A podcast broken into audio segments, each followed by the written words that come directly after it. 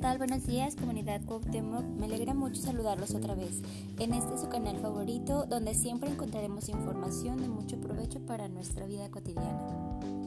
Hoy hablaremos del apego, que es el que sostiene nuestros lazos afectivos y nos hace convertirnos en las personalidades que somos ahora ya de adultos.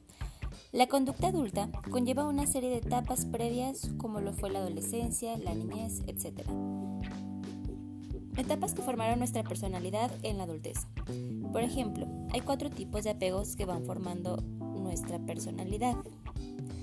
Uno de estos, que es el más positivo, nos dice que cuando un niño sostiene una excelente relación con los padres y lo saben tratar de una manera sana, el niño tiende a desarrollarse de una manera efectiva, consiguiendo facilidad al relacionarse con los demás y creando una excelente relación consigo mismo, ya que como le ofrecieron un lugar seguro donde crecer, la persona de esta manera se desarrolla perfectamente, por eso le llaman apego seguro. El siguiente se llama ambivalente, que es donde no se obtiene respuesta de atención en la niñez. Entonces el niño empieza a hacer gritón tratando de llamar la atención para que le hagan caso.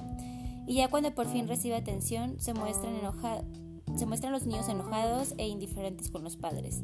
Así crece la persona, teniendo problemas con la gente, ya que siempre se mostrará enojada e indiferente, pero siempre tratando de recibir amor.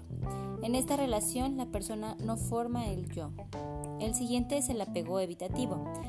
Aquí aparece una educación muy estricta, con muchos regaños y muchos castigos. Se le prohíbe mostrar sus emociones y sentimientos. Entonces el niño crecerá y batallará también para relacionarse con las personas y entablar relaciones y esto hará que tenga que no tenga bien definido el yo. La imagen que tiene de sí mismo obviamente es bastante negativa. Y por último está el apego desorganizado, donde el niño vive todo tipo de estrés con gente abusiva, por lo tanto, este comienza a sentir mucha ansiedad, haciéndose una persona que batalla mucho para socializar. Incluso él se aparta de la gente porque se siente indigna de amor y su imagen propia es muy, muy negativa. De esta manera, conforme a ese tipo de apegos que conocemos en la niñez, se convertirá en un apego igual en la adultez, reaccionando de la misma manera, así como en las relaciones de pareja, apegándonos a los tratos recibidos en la niñez, ya acostumbrándonos que estamos a eso, ¿verdad?